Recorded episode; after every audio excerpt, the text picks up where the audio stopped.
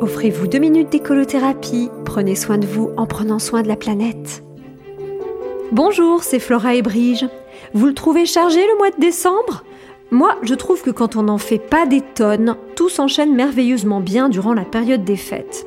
Déjà, en Alsace, on bénéficie du 26 décembre, qui, avec son copain le vendredi saint, fait de nous les plus privilégiés et les plus enviés des Français. Alors certains en profitent pour fêter une deuxième ou une troisième fois Noël, ou pour se reposer d'excès non consentis, en disant « Promis, la prochaine fois on fera plus simple. Promis, j'apprendrai à dire non ». À 65 ans, il serait peut-être temps. Comme si leur liste au Père Noël s'était transformée en une liste des remords et des regrets. Et on voit approcher Nouvel An qui pointe le bout de son réveillon avant la reprise du lundi 2 janvier. Mais stop, on n'en est pas encore là. Avez-vous pensé au 21 décembre? Avez-vous pensé à célébrer, à goûter ce jour du solstice d'hiver?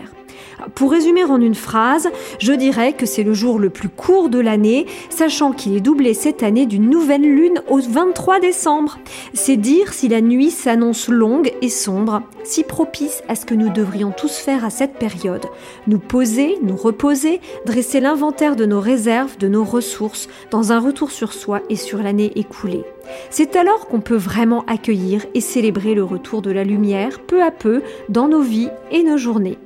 Le 21 décembre, nous sommes au cœur de l'hiver et non au début comme voudrait nous le faire croire notre calendrier trompeur.